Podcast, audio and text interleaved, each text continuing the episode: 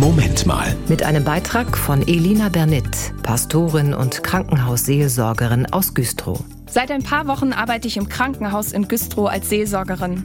Viele Leute fragen mich seitdem, ist das nicht total traurig und schwer, immer im Krankenhaus? Ja, sage ich dann, natürlich ist es auch schwer. Ein Ort, an dem viel Trauriges passiert. Aber dann ist da auch noch so viel anderes an diesem Ort. Da sind die Pfleger und die Ärztinnen, die jeden Tag so gut sie können für die Menschen da sind und helfen. Und auch hinter den Kulissen arbeiten dort so viele Menschen mit, damit hier Heilung passieren kann.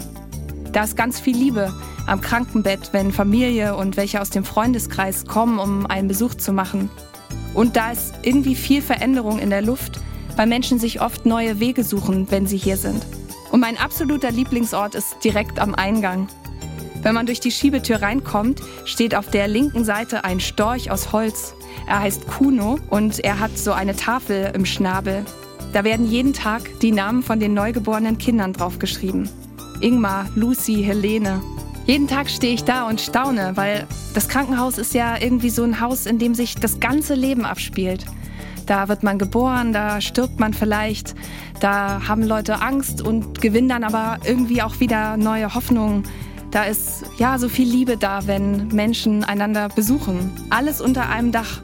Und wenn ich da bin, dann spüre ich das ganz deutlich, auch dass unser ganzes Leben auch unter dem Dach und dem Segen von Gott steht. Vom ersten bis zum letzten Atemzug. Ja, das spürt man da.